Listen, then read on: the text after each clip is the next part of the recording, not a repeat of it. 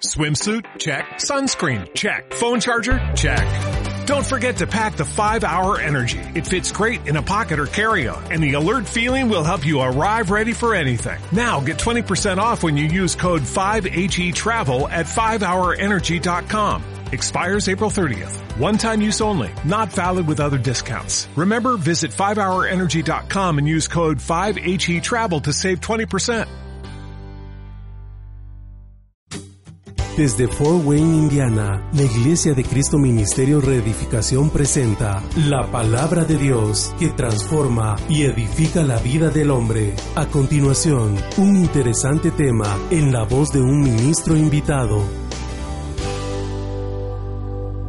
Bueno, dice, porque así ha dicho el Señor Dios, el Santo de Israel, en arrepentimiento y en reposo seréis salvos.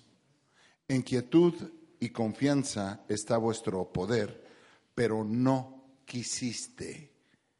Lo repito, porque así ha dicho el Señor Dios, el Santo de Israel. En arrepentimiento y en reposo seréis salvos. En quietud y en confianza está vuestro poder, pero no quisisteis. Padre, te damos gracias por tu bendita palabra, por este tiempo que hemos estado en este lugar con los hermanos Dios, con tu pueblo, con las familias, con los ministerios. Gracias Padre por la vida de ellos, porque son un regalo, cada uno de ellos.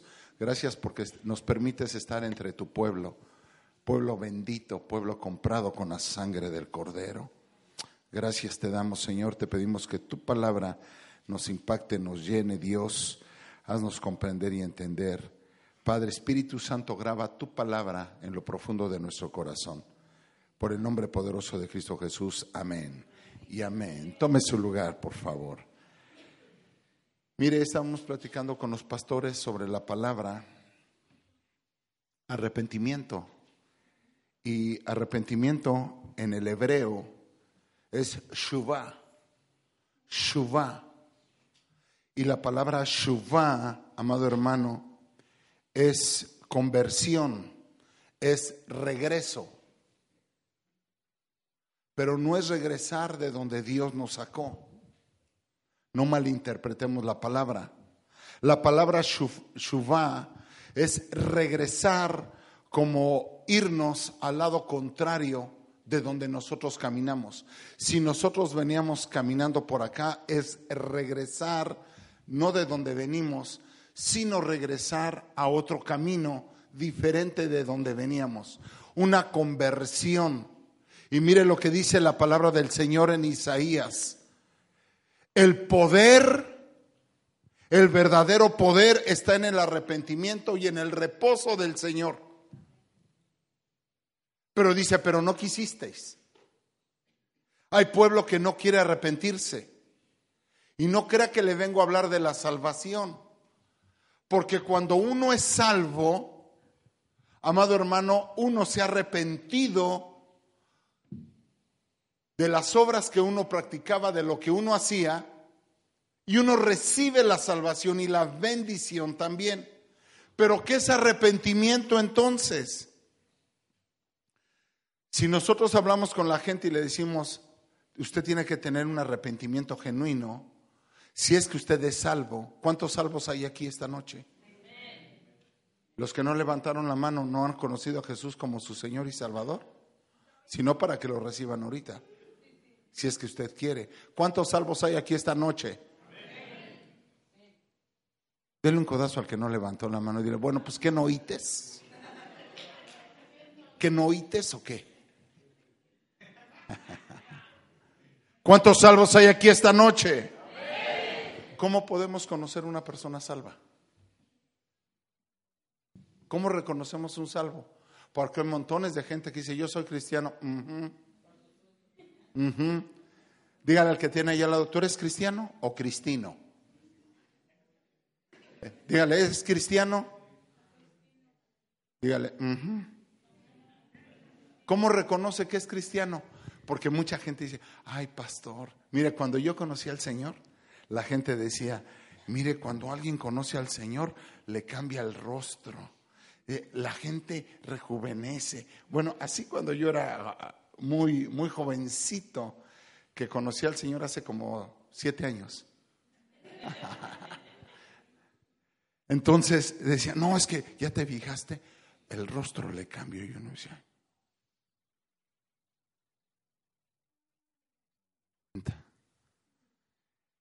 se ve más joven. Yo decía, yo decía, guay, el, eh, el, único, el único ciego aquí soy yo.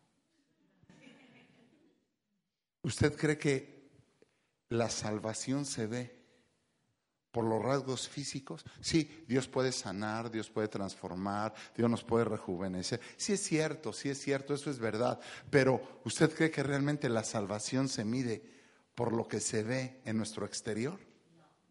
No. La salvación, ¿qué es arrepentimiento? Arrepentimiento no es sentirme mal. La palabra del Señor dice, el que confiesa sus pecados y se aparta, alcanza misericordia. O sea que hay personas que se sienten mal, tienen remordimiento, no arrepentimiento. Y nos podemos sentir mal por haber hecho, algo malo, pero eso no significa que tú te estés arrepintiendo. Porque hay gente que cuando siente remordimiento por lo que hace, por lo que hizo, pero es un remordimiento, al otro día lo vuelven a hacer. Y al otro día dicen, me siento mal, como el que bebe, volví a caer. Pastor, caí, me siento mal. Y ahora el pastor al otro día, pastor, me siento mal. ¿Y ahora por qué? Volví a caer. Y yo conozco cristianos que han caído durante 20 años y están en la iglesia. Estoy hablando de los que beben, pero hay otros de los que mienten y que no se ve. Porque hay pecados que se ven y hay pecados que no se ven. Hay pecados que están dentro del corazón y no se ven.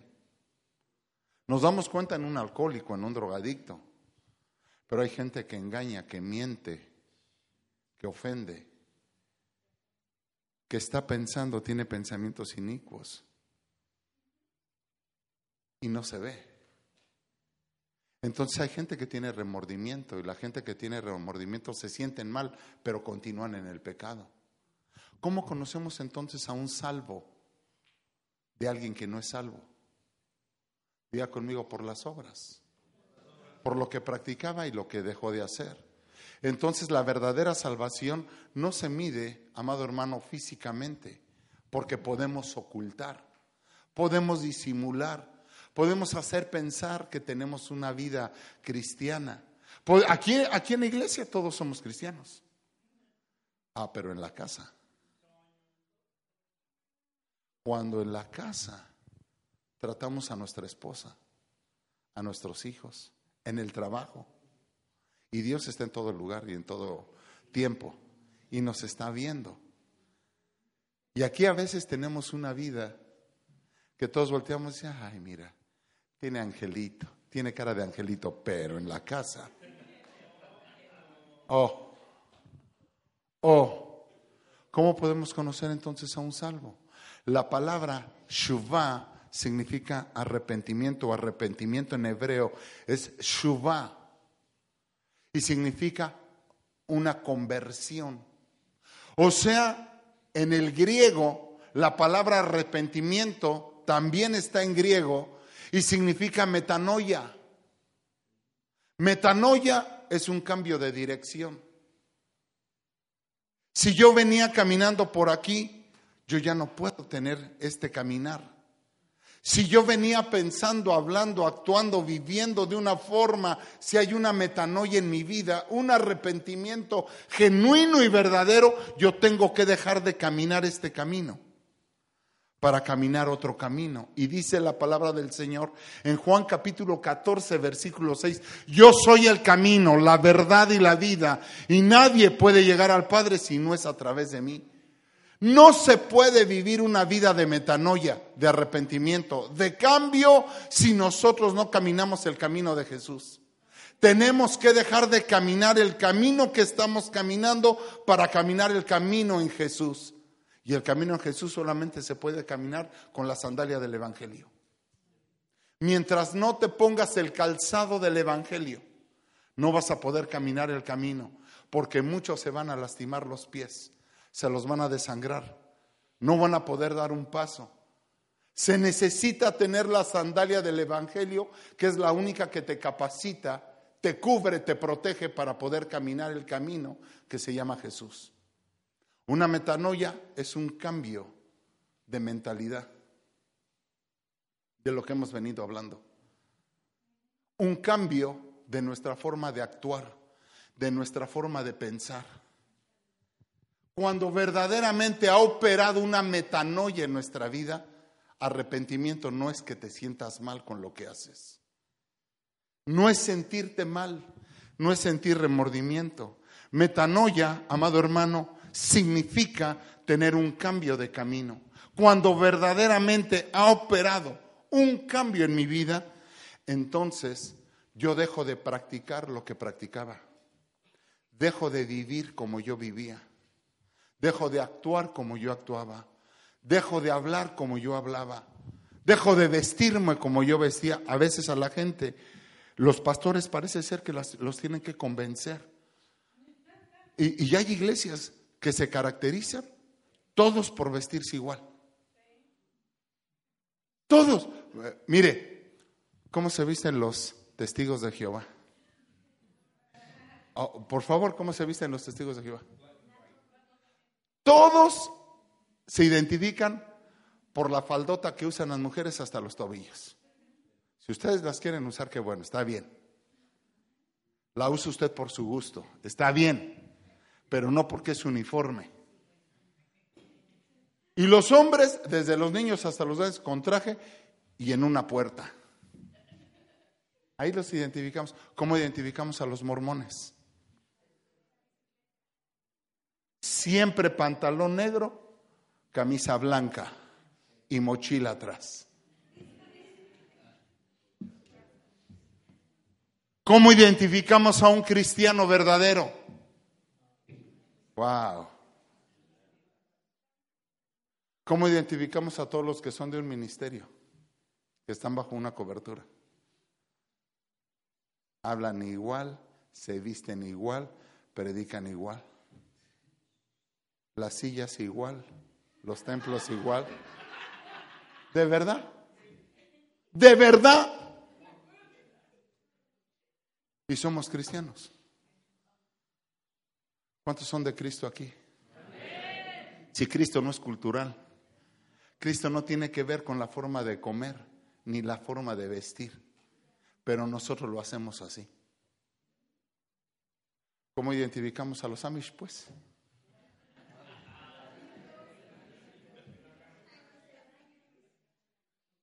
Metanoia es un cambio, diga conmigo, es un cambio aquí y aquí. A veces queremos nosotros decir a la gente cómo viva, cómo se viste. En la iglesia a veces entran satánicos. Pastor, ¿entran satánicos? Sí. Católicos. Adoradores de la muerte. Prostitutas. Borrachos. De los cuales nosotros andábamos en un tiempo. ¿O no? Y la gente que se para en la puerta dice, pastor, no dejamos entrar a las hermanas, a la señora fulana, estas son prostitutas, porque venían de una forma. Digo, ¿y ustedes quiénes son para negarle el paso a las personas? Si usted le vuelve a negar el paso a una persona, el que se va de la iglesia es usted porque usted no le puede impedir el paso a una prostituta. Pastores que venía de una forma y se tiraba en el piso y todos, le digo, ajá, ahí es donde nos miden cómo estamos, ¿va? ¿O no es cierto? ¿Y por qué no dejas entrar al drogadicto? ¿Por qué no dejas entrar al borracho? Pastores que está haciendo escándalo, sí, a veces te están moqueando y gritando, Dios sálvame, porque a veces ellos son más sinceros que los que se supone que ya conocen de Dios, que a veces parece que están muertos en vida. Están en la iglesia, Cristo vive y le hacen. ¿Cuántos alaban al Señor? Dijera mi esposa, de esos no hay aquí.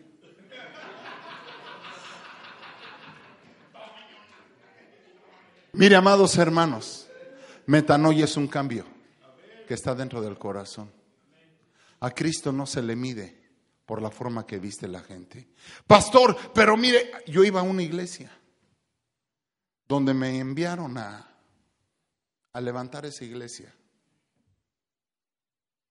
Y lo primero que encontré fue a los ancianos de esa iglesia, que tenían un libro del tamaño de este púlpito. Y en la entrada estaba la esposa del anciano principal.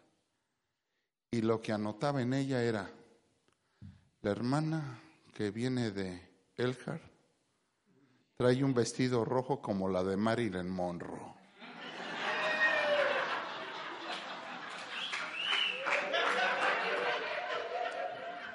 La hermana fulana detrás trae minifalda.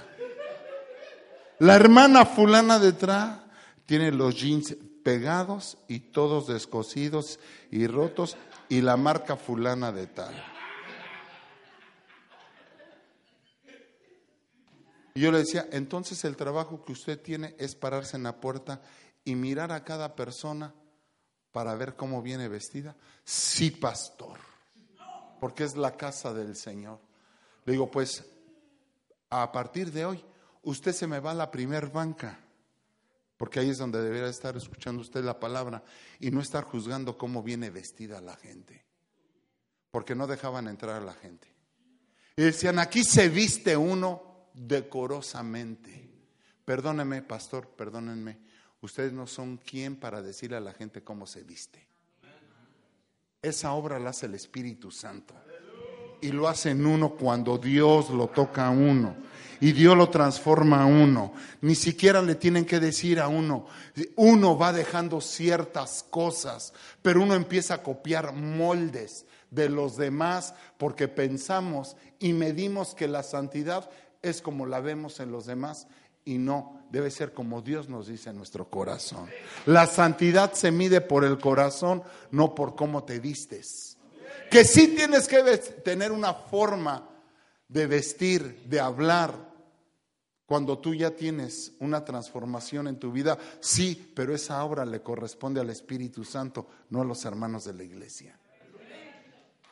La metanoia es un cambio en, nuestra, en nuestro yo interior, en mi forma de pensar, en mi corazón. No tengo yo que dejar de hacer ciertas cosas porque el pastor se va a molestar sino porque del Espíritu Santo me está redarguyendo que debo de dejar ciertas formas, debo de cambiar mi caminar. Mire lo que dice la palabra del Señor en Lucas capítulo 5, versículo 32. No sé si lo tengan por ahí en las pantallas. No, creo que las pantallas no funcionan, ¿verdad? ¿Sí funciona? Oh, gloria a Dios. No he, no he venido a llamar a justos, sino a pecadores a la metanoia, al arrepentimiento. ¿Cuántos dicen amén? El Señor Jesús no está hablando de sentirse mal, sino de hablarle a la gente para que tengan una conversión, un cambio de vida, un cambio en su forma de caminar un cambio en su forma de vivir, un cambio en su forma de pensar, un cambio de actitud. Mañana les voy a hablar de un tema interesante.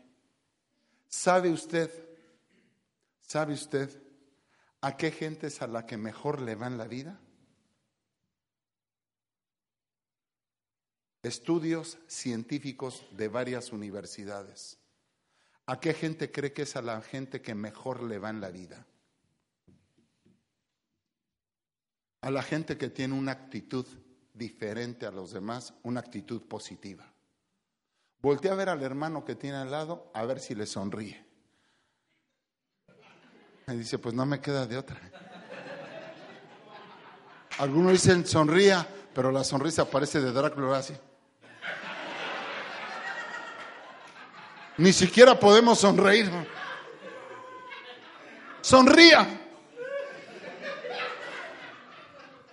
Cristo le ama. ¿Cuántos dicen amén?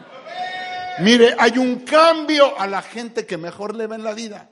Es la gente que tiene una mejor actitud. A la que se levanta todos los días y refleja una actitud diferente en su vida. Que quiere cambiar. Ahora, ¿cuántos saben aquí que nosotros necesitamos cambiar? Y no es porque nosotros queramos, sino porque no hemos dejado que Cristo opere en nuestra vida. ¿Y ustedes creen que Dios no tiene el poder para poder transformarnos? Sí, pero Él es un caballero. Tú tienes que dejarlo, que Él transforme tu vida. Tú tienes que dejar ciertas áreas de tu vida para que opere esa metanoia. Tú debes de estar dispuesto a sincerarte hoy con Dios y decirle, Señor, creo que mi forma de hablar, mi forma de vestir, mi forma de pensar, mi forma de actuar, incluso mi forma de venir a la iglesia, no te agrada. No te agrada, Señor. Arrepentimiento es una forma, un cambio en mi forma de pensar. Como decíamos, muchos vienen de allá afuera, llevan años en la iglesia. No es posible, yo tengo gente con problemas de alcoholismo, problemas de drogadicciones, que llevan 20 años. ¿Ustedes creen que Dios no tiene el poder para transformar a las personas? Claro que sí. Yo he visto homosexuales transformados, lesbianas transformadas, incluso hoy en día casados siendo una pareja con un hombre, eh, con una mujer, de heterosexuales, incluso con hijos y convertidos completamente a una nueva criatura en Cristo Jesús. Dice, las cosas viejas pasaron y todas son hechas nuevas en el Señor. ¿Cuántos dicen amén? Muchos creyentes han confundido el arrepentimiento con sentirse mal. Y eso no es arrepentimiento, eso es remordimiento. Hacer o vivir, pensar o actuar, dejar de hacer cosas de lo que veníamos practicando. Dijo el apóstol Pablo, el que robaba no robe más, el que mentía no mienta más, el que engañaba ya no engañe más. Debe de haber una metanoia, un cambio. ¿Cómo conocemos a un verdadero cristiano? Cuando hay arrepentimiento, es que hay un ejercicio de la fe en nuestra vida. ¿Qué es un ejercicio de la fe? es vivir totalmente diferente de como veníamos viviendo o actuando. Mi pregunta es, ¿cuánto tiempo tienes en Cristo Jesús? ¿Y, sigue, y sigues viviendo como cuando eras inconverso? Porque hay gente que se convierte al cristianismo. Discúlpeme que se lo diga. Y es peor que un católico. Peor que un testigo de Jehová peor que un mormón, peor que cualquier religioso que no conoce de Dios. Conozco gente que se jacta de decir que son cristianos, pero cuando los escuchas hablar ah, y dicen, soy de la iglesia fulana de tal, uno dice, wow, qué terrible. Cuando hay una metanoia, hay una nueva vida en Cristo Jesús. Las cosas viejas pasaron y Dios hace todas las cosas nuevas. Vuelvo a repetir, cuando hay una metanoia, hay un cambio de vida. Dice Juan capítulo 3, versículo 3. Si me ayudan, por favor. Juan capítulo 3, versículo 3. Dice la palabra. Respondiendo Jesús y le dijo, en verdad, en verdad te digo, el que no nace no puede ver el reino de Dios. Y creo que hablamos del reino y de mentalidad de rey y de reino hace unos momentos. No podemos ver el reino, ni establecer el reino, ni vivir en el reino, ni tener mentalidad de reino, porque Dios no ha operado un cambio aquí. y aquí, y no porque Dios no tenga el poder, sino porque no lo hemos dejado. Una nueva vida. Arrepentimiento, amado hermano, es un cambio de cómo yo caminaba y cómo estoy caminando hoy. El arrepentimiento se ve cuando hay frutos de arrepentimiento según la palabra del Señor en Mateo capítulo 3, versículo 8. Mateo capítulo 3, versículo 8. Acompáñeme, por favor. Mateo 3 dice, respondiendo Jesús, bueno, por tanto, dad frutos dignos de arrepentimiento. ¿Cómo medimos a un cristiano verdadero? ¿Cómo podemos saber si el que está a tu lado verdaderamente es un hijo de Dios, es un cristiano? Diga conmigo, por sus frutos los conoceréis. No digas que eres cristiano, no digas que eres pastor. Si en tu forma de hablar se refleja quién eres tú realmente. El Señor le dijo a Nicodemo, Nicodemo eres maestro de maestros. No era cualquier maestro, era un maestro de maestros de los fariseos. Y Jesús le estaba hablando como muchos ministros de Dios y muchas ovejas que están en las iglesias, que llevan años dentro de una iglesia y que hoy son peor que aquel que no conoce de Cristo por su testimonio. Allá en la iglesia de repente hay hermanos que se dedican a la plomería, son taxistas, a la electricidad, y resulta que la hermanita fulana de tal contrató al hermano para darle trabajo porque no tiene. Y resulta que el hermano le cobró el doble de lo que cobra cualquier persona allá afuera. Peor que un inconverso. Se robó el dinero y no le hizo el trabajo. Taxistas, plomeros. No se diga cuando viene un empresario. Pastor, queremos contratar, quiero contratar gente cristiana es la peor. Me han dicho, es lo peor que yo puedo hacer. Contratar a un cristiano. Son los más flojos, los más perezosos, los que siempre llegan tarde. Y porque somos hermanos, le tengo que pasar por alto. Dice, somos hermanos y es muy severo, pastor. Me, quitó el día porque falté a trabajar. Pues, ¿Qué esperabas? Piensan que porque son cristianos pueden hacer semejantes cosas cuando es al revés deberías de estar más comprometido a tener un testimonio más limpio, más claro, más nítido, más fiel. No necesitarías que te dijeran que llegaras temprano, que no robaras, que fueras honesto. Y sabe que las más tristes experiencias que tenemos es con gente que se dice ser cristiano y tiene un pésimo comportamiento, peor que de aquel que no conoce de Dios. Nicodemo, eres maestro de maestros y no sabes qué es el nuevo nacimiento. Te digo que el que no nace de nuevo no verá el reino de Dios. ¿Sabes? Un cristiano salvo. ¿Cuántos cristianos salvos hay aquí? ¿Y los que no levantaron la mano qué son? Ah, son cristinos, ¿verdad? Se me había olvidado. Un cristiano salvo no es lo mismo que un cristiano nacido de nuevo. Lo voy a repetir.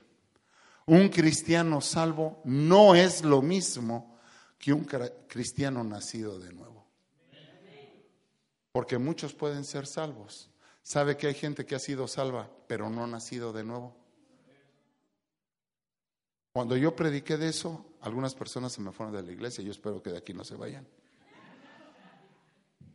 Dijeron, no, claro que sí, porque dice la palabra de Dios en Mateo, que el que es nacido de nuevo tiene frutos de arrepentimiento. O sea que si fumaba, tomaba, se drogaba, fornicaba, era un adúltero, tenía este camino, dejó de caminar por ahí para caminar en el camino que es Cristo, porque Él es el camino, la verdad y la vida. Y nadie puede llegar al Padre si no es a través de Jesús.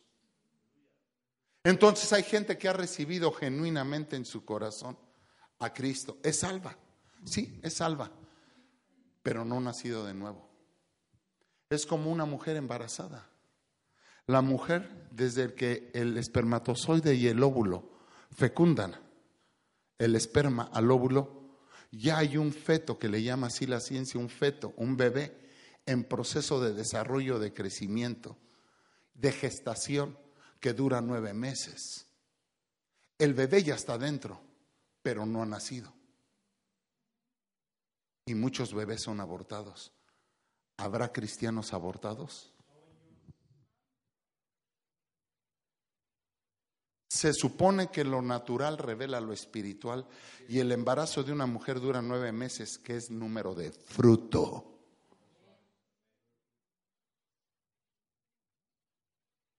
El cristiano que está arrepentido debe tener fruto de arrepentimiento. Es anormal que una persona que ha nacido de, eh, que ha sido salva y está en la iglesia, lleve tres años, cuatro años, cinco años en la iglesia y no tenga fruto. Algo está pasando. Quiere decir que entonces hay gente que ha sido salva, pero no ha nacido de nuevo porque el nacido de nuevo tiene fruto de arrepentimiento. Por eso salvación y nuevo nacimiento son dos cosas completamente diferentes. La, la, idea de Dios es que la persona que sea salva nazca de nuevo, inmediatamente. Pero hay personas que no quieren hacer, porque se niegan. ¿Sabe que al bebé hay que sacarlo? La mujer empieza a tener contracciones porque hay que expulsar al bebé, ya, ya es la naturaleza, ya no puede estar más ahí, porque si ese bebé se queda más del tiempo de la gestación, ¿qué pasa? Diga conmigo, muere. ¿Sabe cuántos cristianos están muriendo en las iglesias? Porque no han nacido de nuevo. Es necesario, Nicodemo, nacer de nuevo. La nueva criatura en Cristo Jesús tiene fruto de arrepentimiento, tiene testimonios, tiene evidencias, tiene un cambio de pensamiento, un cambio de actitud. Mira, si tú has estado acá durante mucho tiempo y tienes mala actitud, mala conducta, deberías de ponerte a pensar dos o tres veces si has nacido de nuevo. Mientras tú no decidas porque la decisión la tienes tú. Cristo es un caballero y Cristo nunca te va a obligar a hacer algo que tú no quieres. Jamás, jamás. Tú necesitas por ti mismo desear cambiar, porque si tú no cambias, tú no vas a ser una nueva criatura en Cristo Jesús. Y eso de que las cosas viejas pasaron y todas son hechas nuevas es una realidad. Por eso el hijo pródigo, en Lucas capítulo 15, usted conoce la parábola, el hijo pródigo que siendo hijo se apartó de la presencia del Padre. Mire qué triste es, porque hay gente que yo he visto que se aparta de la iglesia, del pastor, y se van a vivir una vida en el mundo ¿Sabe dónde terminan? Terminan en la posilga. El destino es la posilga. Y dice que en la posilga el padre no fue a buscar al hijo. Y hay gente que dice, si de verdad el pastor me amara, si de verdad el pastor me quiere, ya no fui hoy a la iglesia, a ver si viene y me viene a buscar. Creo que esa experiencia usted la escuchó hace poco de un pastor que compartió nuestra iglesia, que dijo que había una oveja que se fue de la iglesia para ver si el pastor lo iba a buscar y el pastor no lo fue a buscar, ¿se acuerda? A mí me han dicho ovejas, a mí. Yo me fui de la iglesia y usted nunca me hizo una llamada. Usted nunca me llamó, nunca me buscó y sabe dónde vivo y tiene mi teléfono. Y la Biblia dice que el pastor va por la oveja que está perdida. Le digo, tú estás tan perdido que lo sabes, ¿verdad? Si estuvieras perdido no lo supieras, porque el que está perdido no lo sabe. Y la Biblia dice que el, el, que el Señor Jesús vino por la oveja perdida, no por el hijo que se quiso salir. Una cosa es la oveja perdida que no conoce el camino, que se extravió, que está en peligro, alguien que no conoce del camino y alguien muy diferente que ya ha estado en la casa y que no es oveja, es hijo. A los hijos no se les busca. Creo que no me escuchó. A los hijos no se les busca. Si el hijo decide irse, póngale las maletas en la puerta y dile, me duele mucho, te amo mucho, pero saques de aquí. Aquí me estorba usted. Yo no lo voy a convencer. Qué triste es que cuando te sales de la casa del Padre, inmediatamente empiezas a tener, dice que después de acabarse la herencia, wow, empezó a desear llenarse el estómago de la comida de los cerdos, porque estaba en el lodo. El lodo habla de pecado. Y dice que vivía en el lodo, y comía en el lodo, y dormía en el lodo, y que un día volvió en sí y dijo, oh, la palabra dice, volvió en sí como que su mente se le había ido, como que el hombre había perdido la razón. Y dijo, alzó sus ojos al cielo. Decíamos hace un momento, solo los animales no voltean los ojos al cielo. El cerdo es el animal que no puede mirar al cielo. Así es que si usted quiere salir del lodo, aprenda a voltear al cielo. Y dice que él miró al cielo y dijo, volveré a la casa de mi padre. Porque en la casa de mi padre, aún hasta los jornaleros, tienen pan de sobra. Oh, es que en la casa los hijos nunca se dan cuenta que en la casa lo tienen todo y tienen hasta de sobra que a veces hasta desperdician y no valoran. Y le diré, Padre, he pecado contra el cielo y contra ti. ¿Sabe por qué el Padre recibió al Hijo? Porque Jesús recibe a todo aquel que es pecador y aún aquel que lo ha salvado, que es hijo y que se ha equivocado. Porque ¿cuánto nos hemos equivocado en la vida? ¿Usted no levanta nunca la mano? ¿Usted ni picha, ni cacha, ni deja batear?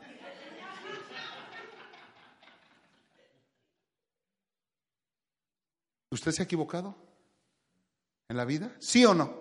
No tenga miedo. No la va a regañar el pastor. ¿Se ha equivocado en la vida? ¿Sí o no? Más fuerte. Eso. Yo también. Yo también. Si hay alguien aquí que diga que no es cierto, es un mentiroso. Todos nos hemos equivocado. Es más, los que más se equivocan para su tranquilidad son los pastores. Esa es la verdad. Por algo Dios nos tiene aquí, por misericordia. No porque seamos los mejores, sino por misericordia. Y mire, el hijo pródigo dice, regresaré ¿Qué significa metanoia? Diga conmigo, regresar. Una conversión. Dejar ese camino, el que estaba yo caminando, para empezar con otro. ¿Por qué el padre recibió al hijo? Porque el hijo tuvo una metanoia. Tuvo un cambio de dirección, un cambio de pensamiento, un cambio en su forma de caminar. Cuando nosotros venimos delante de Dios y le decimos, Señor, yo deseo tener un cambio en mi vida me he equivocado. Voy a dejar de caminar por donde estaba caminando. Voy a dejar de actuar como estaba actuando. Voy a dejar de pensar como estaba pensando. Voy a dejar de vivir como yo estaba viviendo. Entonces viene una metanoia. ¿Sabe qué trae la metanoia? Romanos capítulo 12, versículo 2, y con esto quiero terminar. Romanos capítulo 12, versículo 2. Dice la palabra del Señor. Y no os adaptéis, otras versiones dice, y no os conforméis a este mundo, y otras versiones dice a este siglo, sino transformaos mediante la renovación de vuestra mente. ¿Para qué? Para que verifiquéis cuál es la voluntad de Dios, lo que es bueno, agradable y perfecto. Porque hay personas que no saben cuál es la dirección de Dios, porque necesitan una transformación. Una metanoia provoca una transformación. ¿Qué es una transformación? Diga conmigo, una metamorfosis. ¿Sabe usted qué es una metamorfosis? La metamorfosis es lo que sufre la mariposa y la oruga, o la oruga que se convierte en mariposa. La oruga que se convierte en mariposa tiene diferencias. La oruga necesita una transformación. Diga conmigo, un nuevo nacimiento. El nacer de nuevo. Una metanoia. Mire la diferencia entre oruga y mariposa. Dígame usted qué es, oruga o mariposa. La oruga, mientras es oruga, para avanzar un metro se tarda horas para avanzar un metro, un pie, una yarda. Horas. Mientras que la mariposa que vuela, lo que tarda la oruga en horas, la mariposa lo hace en un segundo. Vea la diferencia entre oruga y mariposa. La oruga, mientras es oruga, toda su vida se dedica a comer, a comer y a comer y no produce nada. Mientras que la mariposa, cuando es mariposa, está de flor en flor, en flor con el polen y produciendo. Porque la mariposa es una productora, donde después llegan las abejas y producen la miel. Mire la diferencia entre oruga y mariposa. Hay muchos cristianos que se dedican solamente a venir a la iglesia y recibir palabra, palabra, a comer y a comer, pero nunca produce nada. Nunca sirven en nada. Les cuesta trabajo caminar un metro porque son orugas. La oruga, mientras es oruga, es ciega. Y está expuesta a los depredadores mientras la mariposa fácilmente puede huir de los depredadores. La oruga es ciega, pero la mariposa cuando es mariposa dice que sus ojos tiene 24 ojos, que la mariposa no ve, focaliza. O sea que tiene una visión. Mire, los hijos de Dios deben de ser hombres y mujeres con visión. Porque mientras no la tengas, eres una oruga ciego, no sabes ni por dónde vas, ni dónde caminas, ni cuál es el camino. La oruga para convertirse en mariposa tiene que encerrarse en un capullo. Y dice que empieza la oruga a romperse por dentro. Se tiene que romper la carne. La carne se tiene que romper para que broten las alas para que brote el verdadero ser. Dentro de la oruga hay una mariposa. Dentro de un Abraham hay un Abraham. Dentro de un David hay un rey. Dentro de ti hay un hombre espiritual. Dentro de ti hay un hombre espiritual que está hecho a la imagen y a la semejanza de Dios. Ese hombre tiene que salir, tiene que salir, tiene que brotar. Y escúchame, se va a romper la carne y duele. Y duele. Porque tiene que brotar. Es la naturaleza de la oruga. Hay orugas que nunca llegan a convertirse en mariposas y se mueren como orugas. Dios dice en Romanos 12:2, sino que renovaos en el entendimiento de vuestra mente para que ocurra una transformación. La palabra transformación en el griego es metamorfosis. Si no te renuevas en la mente, no va a salir el príncipe y el rey que está dentro de ti. Para que salga hay que romper la carne y va a doler. Va a sangrar. Porque tiene que salir. Por eso el apóstol Pablo decía un versículo que es tan conocido, citado y declarado, pero no vivido por los cristianos. Ya no vivo yo, vive Cristo en mí. A Pablo le tuvieron que cortar la carne. A Pedro le tuvieron que cortar la carne. A los hijos de Dios hay que circuncidarlos, hay que cortarles la carne. Hay que cortarles el exceso de carne. Le dijo Dios a Josué, lleva al pueblo al Gilgal para que sea circuncidado. Si no, no pueden entrar a la tierra prometida. Entrar al Gilgal significa cortar el prepucio del miembro del hombre, el exceso de carne. Hombre y mujer tiene que ser circuncidado en el espíritu te tienen que cortar la carne. Porque si no te cortan la carne, amado hermano, no entras en pacto con Dios. El cortarte la carne significa entrar en pacto con Dios. Cuando entras en pacto con Dios, entras a la tierra prometida. Te tienen que cortar la carne. Pastor, me duele, sí. Es un dolor momentáneo, pero la bendición es eterna. ¿Cuántos dicen amén? Dice Primera de Corintios, capítulo 15, versículo 45 al 49. Leamos. Primera de Corintios, capítulo 15, desde el 45 al 49 dice, así también está escrito, el primer hombre, Adán, fue hecho alma viviente. ¿Cómo era? Alma viviente. ¿Cómo es un alma?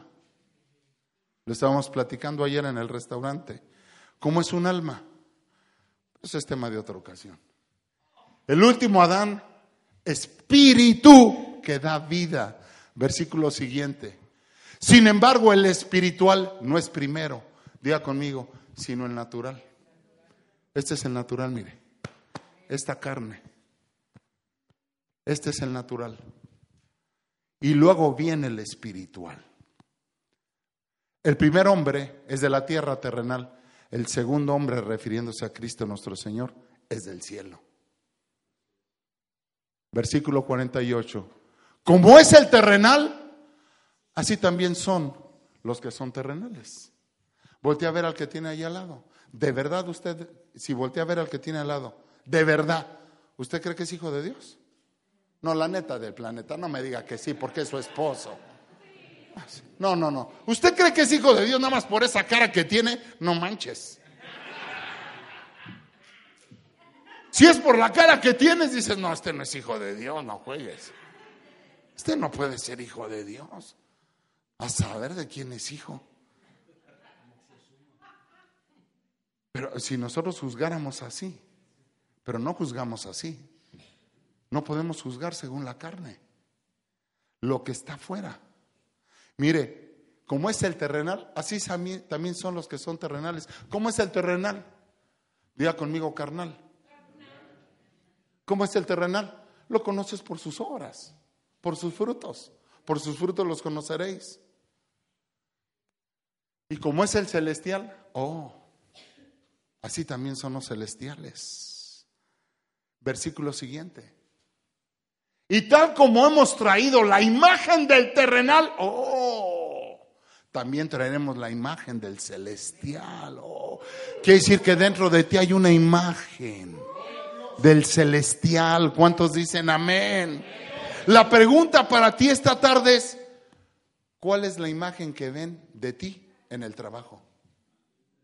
¿La del terrenal o la del celestial? Aquí en la iglesia, ¿cuál es la imagen que ven tuya?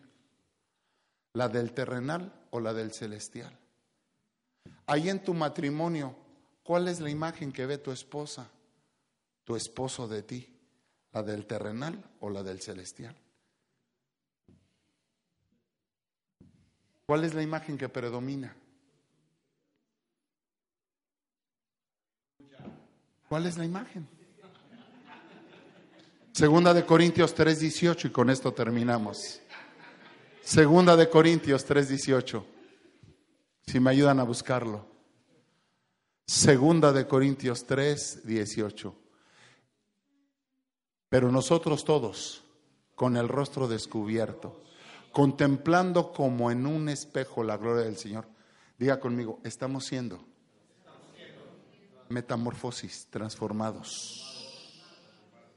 En la misma, versículo siguiente, imagen de la gloria en gloria, como por el Señor el Espíritu. ¿Cuántos quieren dejarse transformar por el Señor? Deja que el Señor te transforme. Va a doler porque tenemos que dejar la carne nos van a tener que cortar. Tiene que explotar de dentro de nosotros. Por eso, amado hermano, este cuerpo de poco aprovecha. Pero el que está dentro de mí, el Cristo que está formando al hombre dentro de mí, tiene que salir afuera de mí. Si es que hay un cambio, una metanoia, tenemos que tener fruto testimonio, evidencia de que verdaderamente somos hijos de Dios. Amén. No digas que eres cristiano. Eso se va a ver en tu forma de vivir, en tu forma de tratar a tu esposa, a tus hijos, de venir a la iglesia. Tu conducta, tu actitud. Si tienes una mala actitud, no digas que eres cristiano porque entonces no eres, no es el celestial, es el terrenal el que está predominando. ¿Qué hombre predomina dentro de ti? ¿El celestial o el terrenal? Nicodemo, te es necesario nacer de nuevo de agua y de espíritu. El agua es la palabra y el espíritu es el del Señor. Póngase de pie en esta hora. Póngase de pie. Déjame decirte esto. La mariposa nos está enseñando la transformación y la metamorfosis que debemos de tener. Mas ya no vivo yo, vive Cristo en mí.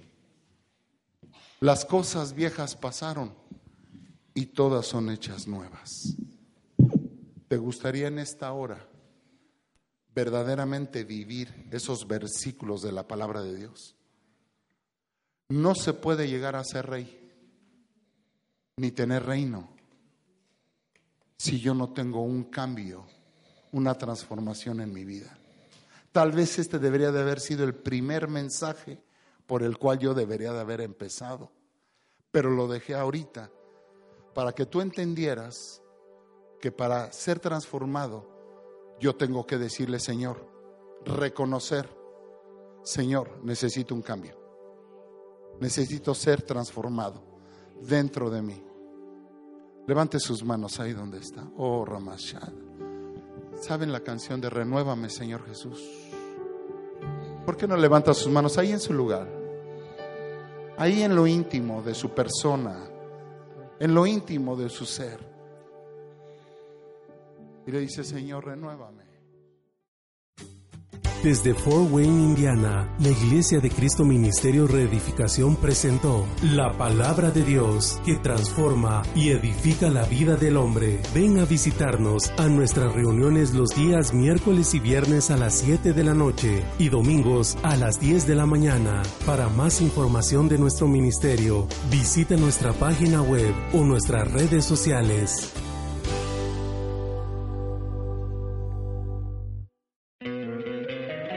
Encantaría tener 100 dólares extra en tu bolsillo? Haz que un experto bilingüe de TurboTax declare tus impuestos para el 31 de marzo y obtén 100 dólares de vuelta al instante. Porque no importa cuáles hayan sido tus logros del año pasado, TurboTax hace que cuenten. Obtén 100 dólares de vuelta y tus impuestos con 100% de precisión. Solo con Intuit TurboTax. Debes declarar para el 31 de marzo. Crédito solo aplicable al costo de la presentación federal con TurboTax Full Service. Oferta sujeta a cambios o cancelación en cualquier momento.